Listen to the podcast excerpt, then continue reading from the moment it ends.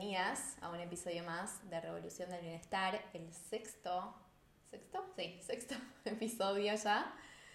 Em, espacio que amo, que disfruto muchísimo, así que un placer estar acá una vez más con ustedes. Em, estaba pensando que podía hablar en este sexto episodio y me di cuenta que tenía como varios temas en la cabeza que se venían repitiendo en los últimos meses. Acá, en el hemisferio sur em, recién empezó la primavera, venía siendo invierno y para mí fue un invierno bastante particular porque fue el invierno en el que me metí a literalmente hibernar y escribir el libro que falta voy a tirar la primicia, eh, falta literalmente un mes para que salga y no lo puedo creer, como que las palabras salen de mi boca y yo no puedo creer que esté hablando de mi libro. Em, pero sí, falta nada, faltan cuatro semanas y bueno, fue un invierno que para mí, digamos, nunca, nunca me esperé que sea de esta forma porque realmente hacía varios meses antes que venía con esto en la cabeza de, bueno, tengo que sentar a escribir el libro, me tengo que poner, me tengo que organizar, tengo que hacerlo. Y como que tenía toda una imagen en mi cabeza de cómo iba a ser ese momento de escribir el libro. Y yo me imaginaba como que mi fantasía y, en mi, y a la hora de organizarme es como que tenía en mente esto de, bueno, me levanto bien tempranito y escribo un par de horas y después corto y arranco el día y como que me seguía tratando de organizar y organizar y organizar para que se pueda dar esa fantasía que yo tenía en la cabeza, que sentía que era la, la mejor forma que me salía, ¿no? Como la forma más deseada que yo tenía de cómo se iba a dar ese proceso de escritura. Y me la terminé dando contra la pared muchas veces, estaba como muy frustrada con ese no poder organizarme para poder hacerlo hasta que me di cuenta que no era una cuestión de organizarme, sino una cuestión de priorizar. Y priorizar implica sí o sí dejar de lado ciertas cosas, y un poco de eso se trata el episodio de hoy, entre otras. Eh, pero alguna de las cosas que me fui dando cuenta durante mi invierno, durante mi proceso de escritura, pero más que nada de, de introspección, porque para mí escribir el libro fue como un viaje hacia adentro Así que una de las cosas que mi invierno se llevó es la expectativa de resultado y la expectativa de cómo es que se van a dar las cosas y esa presión también por cómo creo que debería ser el proceso. Solté eso y me entregué a hacer de cada momento más disfrutable y más placentero, más consciente y más presente. En mi caso, como les contaba, fue con el libro y lo estoy contando como en retrospectiva, ¿no? Pero en el momento yo me di cuenta que en cada momento que yo creía que las cosas iban a dar de cierta manera, ejemplo, y cada una acá puede como hacer una retrospectiva de su propio proceso, porque aunque no lo hayas empezado conscientemente, te cuento que vivimos en un proceso, vivimos en un proceso de evolución constante y aprendizaje constante. Y la diferencia está cuando empezamos a ser conscientes de ese proceso, ¿no? Pero el proceso ya, o sea, desde que nacimos, básicamente, que estamos en este proceso. Después le pegamos una vuelta y nuestro proceso se transforma en el de desaprender y de desandar todas esas cosas que nos alejaron de nuestro centro. Y creo que está buenísimo poder mirar hacia atrás, no con el objetivo de quedarnos en el pasado o de justamente al contrario, ¿no? No estar remordiéndonos por las cosas que deberían haber sucedido, lo que debería haber pasado, lo que deberíamos haber hecho, sino para justamente mirar el pasado con esta perspectiva de aprendizaje, de comprensión, de compasión nos frustramos mucho, ¿no? Cuando las cosas no se dan como queremos, pero para mí algo que cambia todo es tener la confianza y tener la fe de que aunque las cosas no se den exactamente como las queremos, siempre se dan como las necesitamos. Y capaz en el momento seguimos como enganchadas a cierta idea eh, o a cierta fantasía de cómo se deberían haber dado las cosas, En definitiva, absolutamente todo lo que pasamos nos trajo hasta este momento de acá y solo es una cuestión de, tomarse realmente el tiempo y, el, y la paciencia de recorrer tu propio camino y de mirar tu propio camino, o sea, darte esa pausa para poder aprender de tu propia historia y de tu propio proceso. Como les decía, yo lo traigo como con mi desafío personal de este invierno, pero seguro que cada una de ustedes estuvo con algún desafío, con algo que, le estuvo ocupando más tiempo en la cabeza, en la vida, sea exámenes, sea algún vínculo, alguna relación, sea el vínculo con ustedes mismas, con la comida, con su cuerpo. O sea, creo que por épocas ¿no? y por momentos todas tenemos como algo que está ahí para que lo trabajemos, justamente.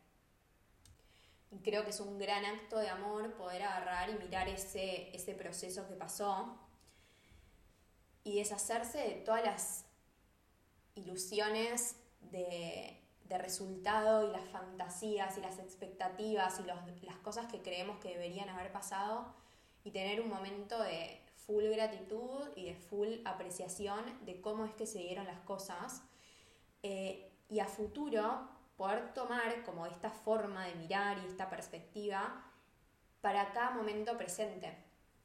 Porque soltar la expectativa de resultado no es soltar el deseo o no es soltar esa, esa imaginación, esa creatividad que vuela, sino que es ser muy intencional con dónde estás poniendo el foco y dónde estás poniendo la energía y asegurarte de estar poniéndola en algo que depende exclusivamente de vos.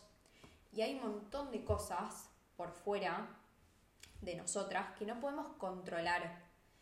Y mucho de ese supuesto resultado al que queremos llegar va a estar inferido por un montón de cosas que no, no van a estar exclusivamente bajo nuestra elección o nuestra decisión eh, o nuestro control, si le quieren decir de alguna forma. Lo único que podemos elegir y decidir es qué es lo que vamos a poner de nosotras mismas en ese proceso. Y cuando estás muy pendiente de la expectativa y de cómo se tienen que dar las cosas y del resultado, estás poniendo tu energía en el futuro. En un futuro que ni siquiera existe y que no depende exclusivamente de vos. Cuando pones la energía en cómo vos te querés sentir, en cómo vos te querés presentar a lo que estás haciendo, en qué es lo que sí podés hacer, qué es lo que sí podés poner de vos para ese momento exclusivamente, entonces estás como concentrando toda tu energía y todo tu poder en algo que, digamos, de última, si sale mal o si no sale exactamente como vos querías, vos sabés que pusiste todo lo que era necesario poner para que las cosas salgan como a vos te hubiese gustado que salgan. Y una vez que te parás en ese lugar y soltás realmente ese cómo se van a dar las cosas realmente al final, cuál va a ser el resultado final, sea cual sea el resultado que llegue, vos vas a estar orgullosa de lo que diste. Y eso no te lo saca nadie, ni el resultado, ni el no resultado, ni lo que vaya a suceder que no dependa de vos. Cuando vos pones todo de vos, todo lo bueno, todo lo positivo, todo lo que realmente te surge de adentro sin estar calculando y sin estar queriendo controlar y sin estar queriendo manipular ese resultado futuro, te sacas un peso de encima. Porque mucha de la presión y de la ansiedad que viene de tener una expectativa, de tener un resultado puntual, de tener como que fuese un cronómetro metido en la cabeza, no iba a ser ordinaria, eh, de tener ese cronómetro, ¿no? De tener como ese tic-tac, tic-tac, como que te sigue a todos lados. Parte de soltar eso, es por soltar todo esa, todo ese mm, esa ansiedad que viene con eso y esa presión que viene con eso. Y cuando haces las cosas desde un lugar de presión y de ansiedad, por más de que tu expectativa de resultado sea hermosa y sea un lugar deseado y mágico en el que vos sabés que te vas a sentir bien, si lo haces desde un lugar de ansiedad y presión, no hay forma de que cuando llegues a ese lugar, entre comillas, deseado, a esa expectativa de resultado, te sientas realmente como te querés sentir, porque la ansiedad y la presión no desaparecen cuando llega el resultado, desaparecen cuando trabajas en que esa ansiedad y esa presión no estén. Y parte de que esa ansiedad y esa presión no estén es poder sacar el foco del resultado y el foco de la expectativa y el foco del futuro, porque el futuro es terreno de la ansiedad y la expectativa es terreno de la presión y de la frustración. La frustración no tiene que ver con cómo son las cosas. Esto me acuerdo que se los había contado en el primer eh, episodio. La frustración no tiene que ver con, con lo que estás viviendo, tiene que ver con la expectativa que tenías de cómo debería ser. Entonces, lo único que hace esa expectativa en realidad es robarte la posibilidad de estar apreciando lo que es, de estar aprendiendo de lo que es y estar presente. Porque si tengo la cabeza en el futuro, no puedo tener al mismo tiempo la cabeza en el presente. Y el presente es el único momento en el que yo puedo inclusive modificar lo que estoy poniendo de mí si no estoy 100% conforme.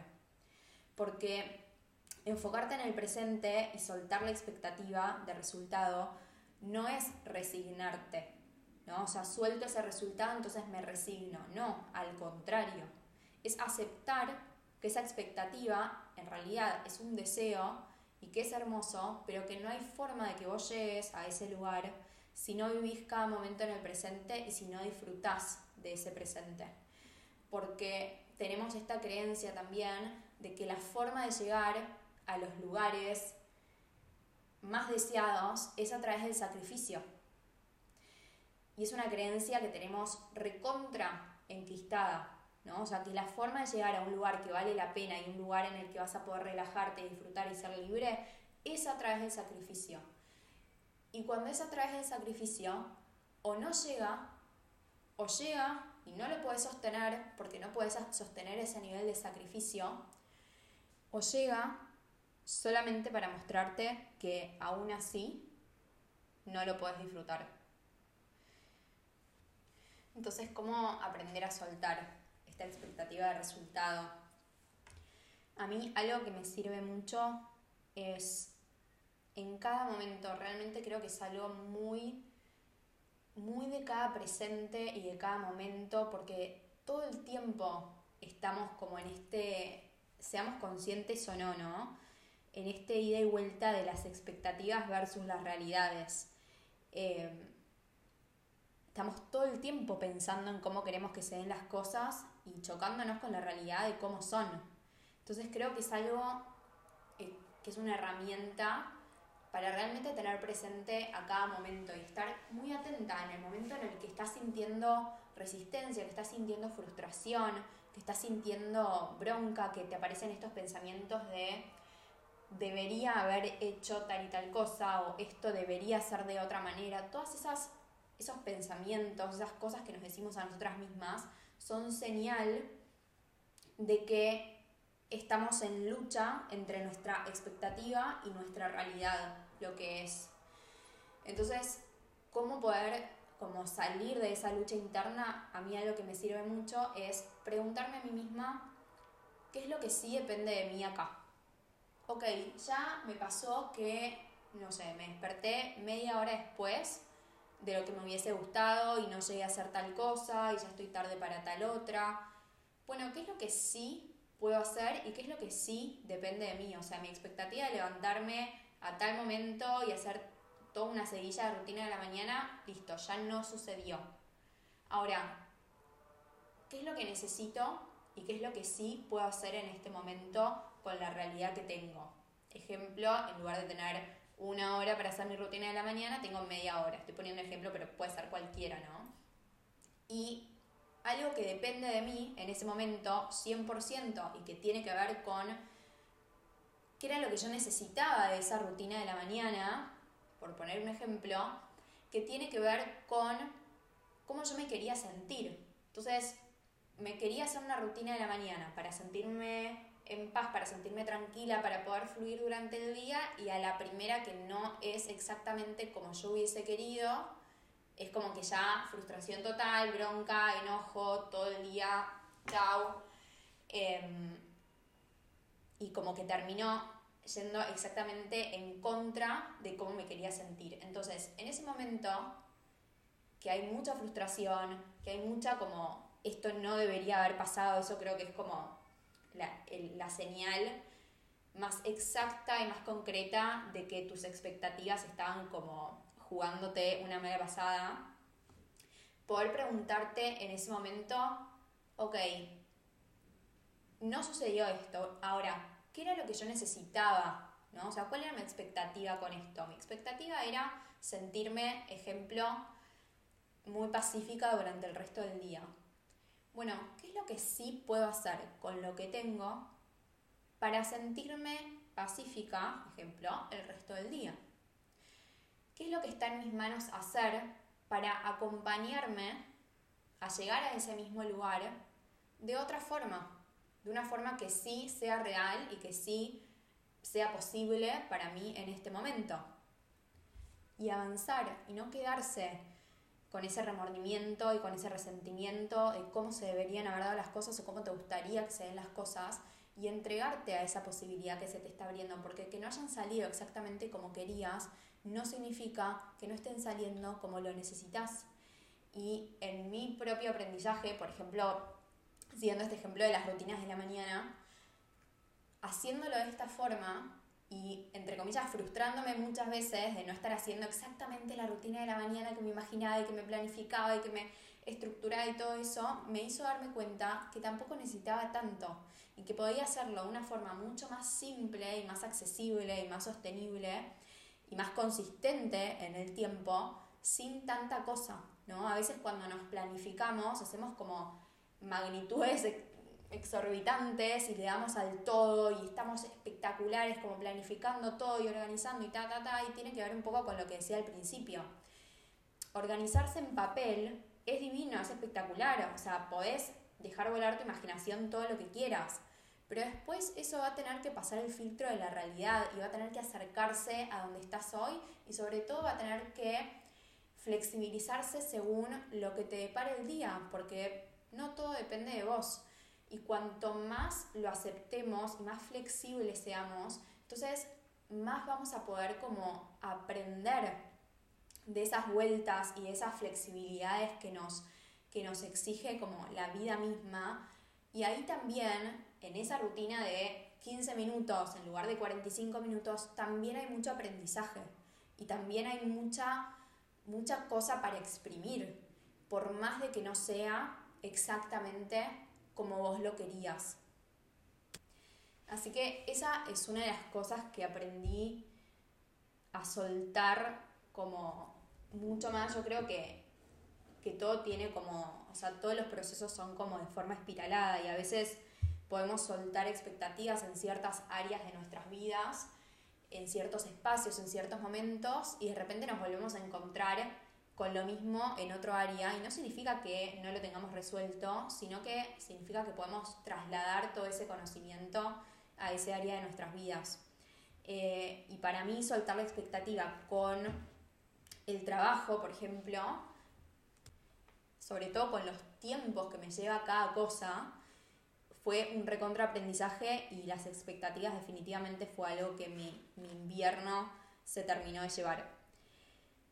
Otra de las cosas que se terminó de llevar este maravilloso invierno es la desconexión, pero no la desconexión en sí misma, sino todos los juicios que tenía con respecto a la desconexión. ¿A qué me refiero con la desconexión? A esos momentos en los que de pronto soltamos muchos de los hábitos que tenemos, muchas de las cosas que hacemos eh, y sentimos como que no podemos volver a ese conjunto de hábitos, de prácticas, de cosas que eran como parte de nuestra identidad.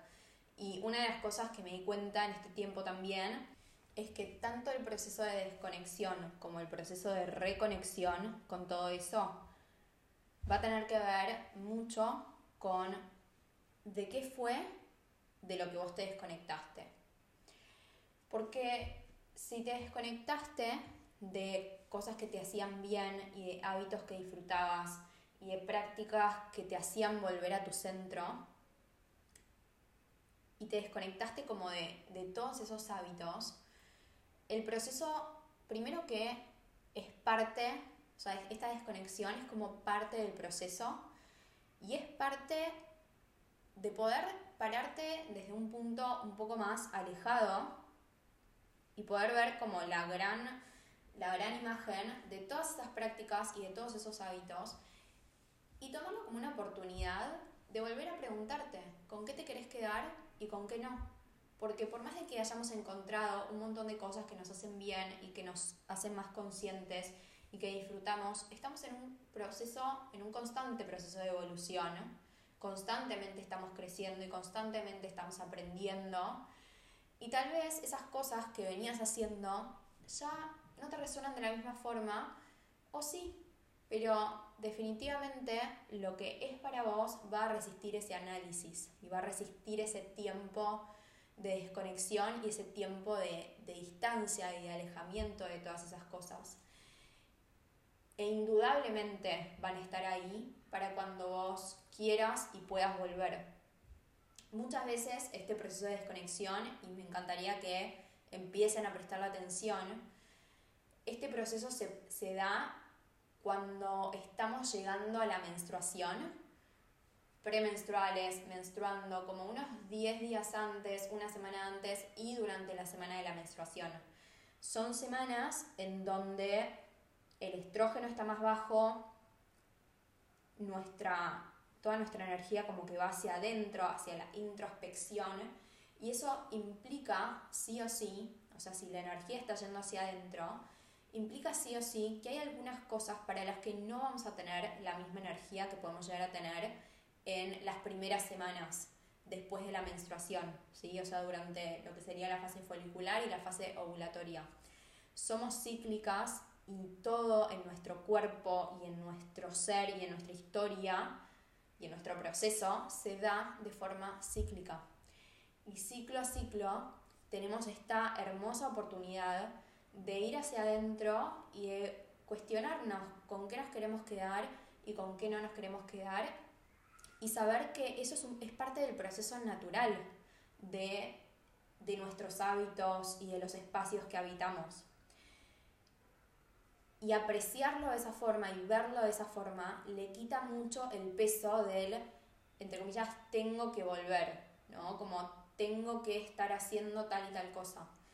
Que mientras estamos desconectadas, es como si esa, esa presión que nos metemos por volver fuese los que nos mantiene en cierto punto conectadas a todos esos hábitos, ¿no? Como no lo estoy haciendo, pero por lo menos me estoy presionando con eso. O por lo menos lo tengo en la cabeza, por lo menos me presiono con eso. Y la realidad es que esa presión lo que hace justamente es alejarte más. ¿Por qué? Porque por un lado es una presión que tiene que ver con volver como que fuese algo que está totalmente separado de vos y vos tenés que hacer como toda una preparación para volver a todo eso. Y eso cuesta un montón de energía. Eh, y esa energía que sobre todo cuando termina como cuando estamos como saliendo de esa desconexión, no tenemos toda esa energía disponible para volver con todo. Tenemos energía para volver, pero tenemos energía para volver de forma intencional, priorizando aquellas cosas que queremos, a las que queremos volver. Eh, y es clave esto, porque en lugar de proponerte una vuelta, que sea como la vuelta del millón, ¿no? Como volvía todo de, la noche a la mañana, poder proponerte como, bueno, algo, o sea, de todas estas cosas de, las que me desconecté o que no estoy haciendo, que no, estoy, no estuve haciendo hace bastante tiempo. Una cosa, un proyecto nuevo, una, un hábito que quieras cultivar, que quieras sembrar, una sola cosa, volver a eso para que, para que empiece como de este lado a haber fuerza también, atrayéndote a volver a todo eso que te hace bien. En lugar de vos, desde un estado de desconexión, tener que hacer fuerza cuando no la tenés. Empezar de a poco, empezar con una sola cosa y volver desde el disfrute, sabiendo que todo eso, a lo que vos querés volver, está ahí esperándote cuando estamos presionadas por volver y queremos volver como desde el tengo que a, cosas que incluso nos hacían bien hacer y disfrutábamos hacer y que seguro como también te estuviste diciendo, ¿por qué si me hace bien no lo hago? O sea, ¿cuál es mi problema de que si algo me hace bien no lo estoy haciendo? Bueno, porque lo estás, estás queriendo volver a algo que te hace bien y te hace disfrutar de la vida desde un lugar de presión y de exigencia. Y ese hábito no te quiere ahí, ni exigida ni presionada. Te quiere ahí liviana y te quiere ahí libre. Entonces, poder soltar todo eso y decir, que tengo que hacerlo, no es que tengo que volver a todas esas cosas que me hacen bien, quiero volver a todas esas cosas que me hacen bien. También quiero volver tranquila, entonces voy a volver de a una. Voy a empezar por algún lado, por algo que yo sé que me va a dar la energía necesaria también para que todas esas cosas me, me, vayan como atrayendo a eso, ¿no? Como esos hábitos que nos hacen realmente bien y que realmente disfrutamos, tienen como un magnetismo y nos atraen a ir hacia ellos, pero cuando estamos totalmente desconectadas y estamos con la cabeza en un todo nada, de vuelvo con toda o me quedo en este estado de desconexión y de desgano y de, de pesadez, no terminamos encontrando esa luz que necesitamos para volver efectivamente a esas cosas que nos hacen bien. Y esa luz podemos pensarla todo lo que queremos y podemos planificarla todo lo que queremos, pero es una cuestión física, es una cuestión energética, no es una cuestión que va a salir de la cabeza y de la fuerza de voluntad. Es algo que va a tener que ver con hacerlo y dejar que eso que hiciste, algo chico, algo sostenible, algo que te hace realmente bien, sea esa luz en el camino de regreso a las cosas que te hacen bien. Salir de la cabeza y pasar al cuerpo, pasar a la acción. Algo, un jugo verde, un licuado, eh, una caminata, 10 minutos de yoga, una sola cosa hacer la compra de la verdulería y de la verdura y de la fruta, una sola cosa que vos sepas que te recuerda que te hace sentir y que sobre todo ese sentimiento te recuerda físicamente y celularmente cómo se siente volver a todo eso. Porque esa es la verdadera inspiración, la que viene de sentir cómo te hacen sentir las cosas que te hacen bien. Porque si no empezamos a buscar esa inspiración en lugares que en realidad lo que nos genera no es inspiración sino ansiedad, como, ah, sí, tengo que volver ya y tengo que hacer 1500 cosas. Es una fuente de energía que te termina drenando y es justamente lo que a veces hace que después vuelva a aparecer esa desconexión, ¿no? Y que sea como muy notable el momento en el que estás a full con tus hábitos y el momento en el que estás totalmente desconectada y que se empiecen como a, ir uno y el otro, uno y el otro, ¿no? Este todo nada. Entonces, cuanto más sostenible lo hagas, menos vas a necesitar volver a desconectarte de eso. Porque, y otra de las cosas que me di cuenta también en este tiempo, es que esa desconexión, si bien puede venir, y muchas veces viene de desconectarte de cosas que realmente sabes que te hacen bien, a veces es simplemente un síntoma de estar hiperconectada todo el tiempo con todo. Y es como un pedido de rescate del cuerpo, de pedirte bajar 350 cambios y no hacer nada. Y ese nada también es un lugar para habitar. O sea, esa supuesta desconexión en realidad es un lugar que realmente puedes usar para revisar, para reflexionar. A eso es lo que estoy queriendo volver. ¿Realmente me hace bien? ¿realmente quiero volver a todo eso? Porque estamos en este piloto automático que si lo dejé de hacer, tengo que volver cuanto antes. Y a veces no. A veces no necesitas volver a todo eso. A veces necesitas repensar y replantearte a qué quieres volver y a qué no. Qué es lo que realmente disfrutabas hacer y qué no. Y ese momento de desconexión, en lugar de usarlo para criticarte y para presionarte, para volver y exigirte y generarte ansiedad eh, generarte miedo a, a perder el control, digamos, o a vivir totalmente desconectada de todo, podés usarlo para reflexionar y podés usarlo para descansar también. Así que una de las cosas más valiosas que solté en, en, este invierno, en estos meses, es este juicio que la desconexión es como un lugar para salir cuanto antes. Y empecé a apreciarlo por ser un lugar de vacío, un lugar de espacio, un lugar de reflexión y un lugar también de confianza de que, como les decía hace un ratito, todo lo que es para mí y todo lo que es para vos va a resistir ese análisis y va a resistir esa distancia. Y vas a poder volver a eso en el momento en el que tu cuerpo realmente lo necesite y sea más la necesidad de volver a eso que la necesidad de estar alejada de eso. Y teniendo muy presente que en cuanto nos presionemos a volver a eso y lo hagamos desde un lugar de exigencia y un lugar de ansiedad y un lugar de control, no vamos a estar acercándonos a ese lugar, nos vamos a estar alejando, porque ese conjunto de hábitos y ese lugar en el que nos sentimos conectadas con nosotras mismas y en el que nos sentimos conectadas con las cosas que nos hacen bien, es un lugar sagrado y es un lugar que quiere que nosotras vayamos, que cada una de nosotras vaya desde la liviandad y desde la libertad. Y me resonaba mucho que, que esto me esté pasando en invierno, porque el invierno es justamente esta estación en donde la naturaleza se guarda hacia adentro, ¿no? Y si fuésemos a un lugar que por ahí en primavera, un campo, un bosque que por ahí en primavera y en verano está 100% florecido, en invierno lo vamos a ver de la superficie para arriba vacío, en silencio. Y muchas veces cuando nos pasa eso a nosotras, ¿no? Como que desde afuera, desde las cosas que hacíamos y de las cosas que teníamos y de como es esta identidad que armamos alrededor de nuestros hábitos y de las cosas que hacemos, nos juzgamos de no estar haciendo nada o estar totalmente desconectadas o vacías, como si no estuviésemos cumpliendo con nuestra función.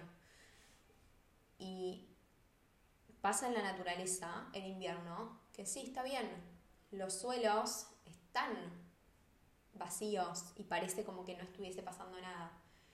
Pero de la superficie hacia adentro, la tierra se está nutriendo y está recuperando fuerzas y está reciclándose para poder después en primavera volver a brotar. Y si no existiese ese momento y no existiese tampoco la fase previa del otoño en las que se caen muchas cosas y se caen las hojas y las flores y todo vuelve a ser parte de la tierra y todo vuelve como a nutrir la tierra. Si en invierno la tierra no pudiese tomar todos esos nutrientes para después en primavera poder brotar lo que tiene que brotar, lo que necesita brotar para darle vida al mundo, entonces, ¿de dónde va a salir ese brote en primavera? Si no existió toda la fase anterior. Y nos olvidamos que somos naturaleza, pero funcionamos exactamente de la misma forma. La diferencia es que cuando no estamos haciendo y no estamos brotando, no estamos dando frutos, nos juzgamos de improductivas, básicamente, ¿no? Como no estamos funcionando bien, no estamos como en, nuestros, en nuestras funciones o en nuestros cabales.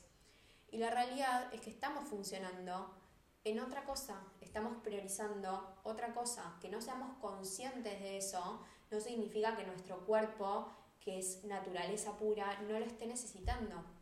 Entonces, y, les decía como me resonaba mucho que esto esté pasando en invierno porque es así y porque muchas veces en invierno nos desprendemos de muchas cosas, ¿no? No salimos tanto como antes, teníamos actividades que nos da más fiaca ir, eh, no sé, capaz teníamos unos hábitos que empezamos a cultivar en la primavera pasada o en el verano cuando estábamos a full energía y fue pasando los meses del año y nos fuimos desconectando de eso.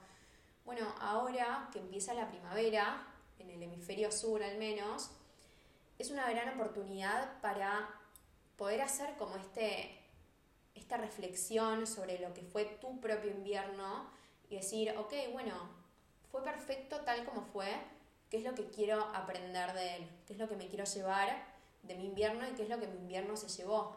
Traer a la conciencia todas estas cosas que de las que te fuiste deshaciendo, todas estas creencias y juicios de, lo que de los que te fuiste deshaciendo en estos meses, para poder ser muy intencional con aquellas cosas que querés empezar a cultivar. empezar a sembrar en los próximos meses, que es la primavera y que es la estación del año en la que lo podemos hacer. Y como les decía, la naturaleza es cíclica y nosotras somos cíclicas.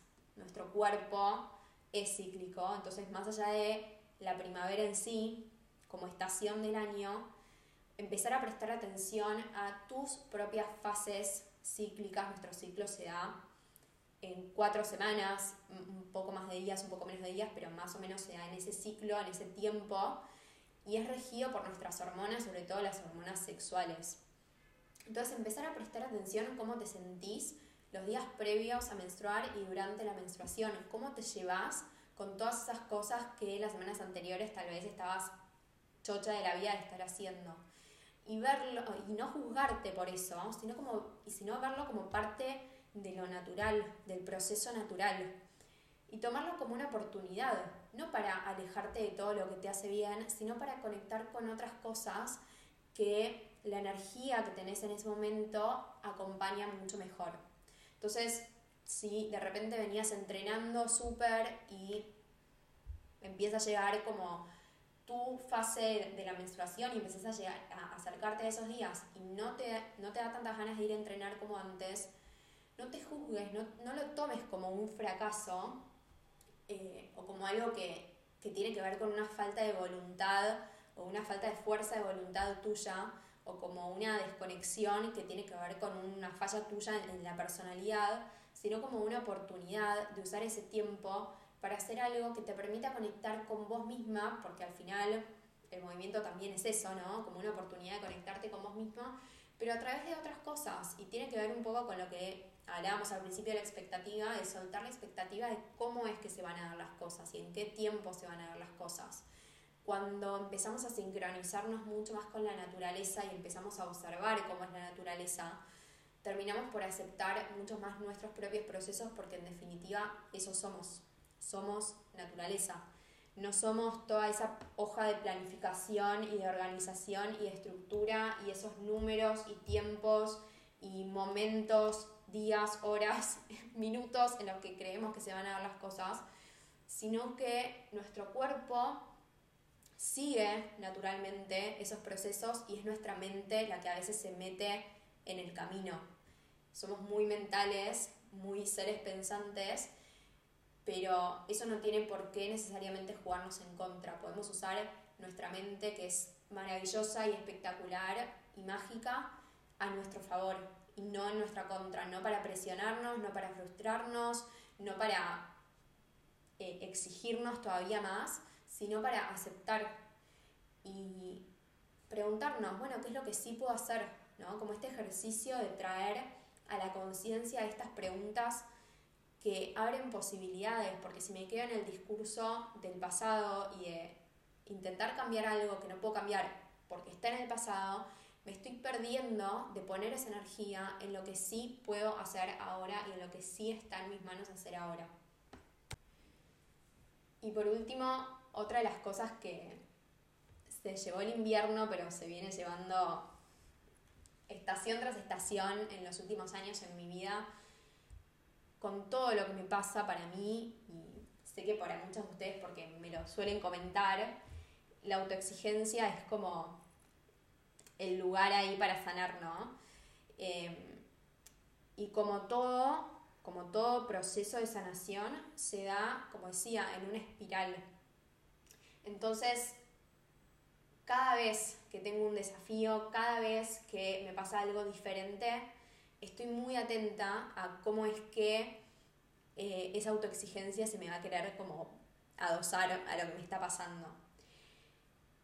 Y siento que pude estar como muy consciente y muy presente de momento a momento estar soltándola y un poco atraviesa todo lo que, lo que venimos hablando en el episodio de hoy, atraviesa un poco Em, esta autoexigencia y este nivel de presión de, que nos metemos a nosotras mismas, ¿no? O sea, la presión, que es, que es una fuerza, literalmente, o sea, en física, eh, la presión es una fuerza que, que se ejerce, ¿no? Como desde afuera hacia adentro, eso es la presión.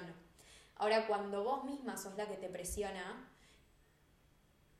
tenés que ser consciente que cuanto más alto te pongas esa presión, o sea, esa fuerza, más peso vas a sentir, más, más, sí, más fuerte va a ser esa fuerza con vos. Físicamente estoy hablando, o sea, según la ciencia física. Pero si lo trasladamos a todo lo que venimos hablando, es 100% así. Cuanto más alto tengas tus expectativas y tu exigencia, más peso vas a sentir sobre vos, sobre tu cabeza, sobre tus hombros, sobre tu espalda. Y cuando solo depende de vos, tenés la libertad de soltarla. Y de soltarla confiando que, y esto es uno de mis aprendizajes más claves de mi tiempo en terapia, que literalmente la primera sesión de terapia me la pasé un buen rato discutiéndole a mi psicóloga, explicándole por qué yo no soy autoexigente. Porque claro, obvio, como buena autoexigente, para mí no me estaba exigiendo lo suficiente. Pero justamente eso es la autoexigencia, o sea, no podés ni siquiera ver lo mucho que te estás exigiendo, porque para vos, vos no sos la autoexigente, vos sos la que no cumple con la exigencia. Pero no cumplir no tiene que ver con una incapacidad, tiene que ver con la distancia que hay entre lo que te propones y lo que es humanamente posible. Y literalmente me pasé un buen rato de la sesión discutiéndole por qué yo no soy autoexigente, hasta que me di cuenta, y obviamente no en la primera sesión, pero a lo largo de las sesiones, que la autoexigencia no me hace hacer más ni me hace hacer mejor las cosas, solamente me hace disfrutarlas menos. Entonces, siempre que voy a empezar algo, me enfoco porque yo ya sé, y por esto les digo que siempre está bueno repasar tu propia historia y ser, ser consciente de tu propia historia, ¿no? O sea, sanar no es decir, ah, listo, yo ya no soy autoexigente. No, sanar es admitir que tenés tendencias autoexigentes desde hace un buen tiempo en tu vida y que por eso para vos es necesario prestarle atención y es parte de sanar, integrar esa autoexigencia, siendo consciente que vos no sos tu, autoexigencia, vos sos quien se da cuenta de tu autoexigencia. Y cuando vos te das cuenta de tu autoexigencia, podés elegir, esto lo quiero hacer de forma autoexigente o lo quiero disfrutar. Porque no es, esto lo quiero hacer de forma autoexigente o no lo voy a hacer. O sea, esas no son las dos opciones, porque no hacerlo cuando es algo que vos querés hacer, no hacerlo tiene que ver con la presión que te pones, no con una incapacidad de hacerlo. Entonces, yo creo que todas las cosas que logré en el momento que era autoexigente y que logramos en general cuando estamos en un modo autoexigente es a pesar de la autoexigencia y no gracias a la autoexigencia. Gracias a el compromiso, a la perseverancia, a la constancia, a la confianza, al deseo, a la energía creativa que le pones a las cosas y a pesar de la autoexigencia. Y eso es algo que intento soltar e intento que se lleve cada vez que estoy empezando algo nuevo. Y para mí gran parte de haberla sanado es eso. Es como tomarme un minuto para, para ser muy consciente y muy intencional y decir como, para, me pongo en el, o sea, me corro del carril de la autoexigencia en el que sé que como que naturalmente y automáticamente voy a entrar, como déjame que me acomode, que acomode el carril y avanzo, porque ya sé que si no me acomodo, es como que inconscientemente y en piloto automático voy a empezar a tener esos pensamientos y esas emociones que tienen que ver con la autoexigencia. Y creo que, como decía, es, es sanar eso. No es que, ah, todavía te cuesta, no. Probablemente cueste un montón de veces y cueste toda la vida, porque toda la vida tenemos desafíos y como decía hace un rato, estamos en un constante proceso de evolución. Y ese proceso de evolución es porque tenemos desafíos, todo el tiempo tenemos desafíos, todo el tiempo tenemos cosas que requieren de nuestra atención y que requieren de nuestra presencia. Entonces, tomarnos ese, ese minuto, ese, ese, ese momento, que puede ser un minuto o puede ser que lo necesites por ejemplo, todas las mañanas 10 minutos a través de una meditación, a través de un estiramiento de yoga, a través de un ejercicio de escritura, o sea, cada una eh, va a fabricar como su propio acomodamiento en el carril por fuera de la autoexigencia. Pero es necesario como hacer ese trabajo y es parte de nuestro, de nuestro crecimiento, ser conscientes que necesitamos ese minuto, esa inversión de minuto o de tiempo para ubicarnos en el carril del que realmente sabemos que nos va a servir hacer las cosas. Eh, y de nuevo, ser autoexigente no es el opuesto de no hacer nada, es el opuesto de disfrutar de lo que estás haciendo y del resultado cuando llega o del momento final cuando llega.